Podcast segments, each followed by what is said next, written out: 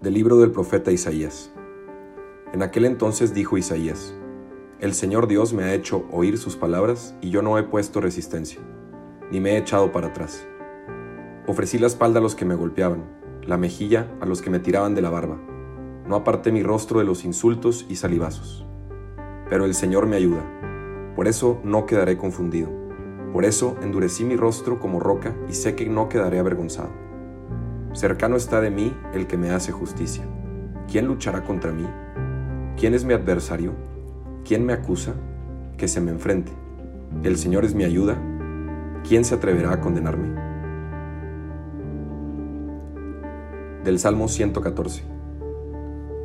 Amo al Señor porque escucha el clamor de mi plegaria, porque me prestó atención cuando mi voz lo llamaba. Redes de angustia y de muerte me alcanzaron y me ahogaban entonces rogué al Señor que la vida me salvara.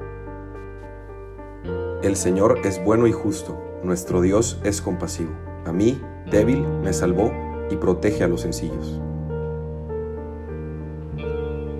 Mi alma libró de la muerte, del llanto los ojos míos, y ha evitado que mis pies tropiecen por el camino. Caminaré ante el Señor por la tierra de los vivos. De la carta del apóstol Santiago. Hermanos míos, ¿de qué le sirve a uno decir que tiene fe si no la demuestra con obras? ¿Acaso podrá salvarlo esa fe? Supongamos que algún hermano o hermana carece de ropa y de alimento necesario para el día, y que a uno de ustedes le dice, que te vaya bien, abrígate y come, pero no le da lo necesario para el cuerpo. ¿De qué le sirve que le digan eso? Así pasa con la fe.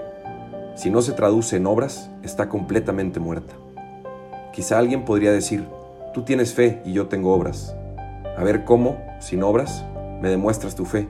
Yo en cambio con mis obras te demostraré mi fe.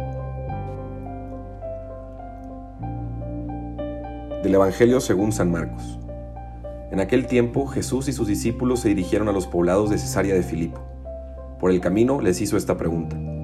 ¿Quién dice la gente que soy yo? Ellos le contestaron. Algunos dicen que eres Juan el Bautista, otros que Elías y otros que alguno de los profetas.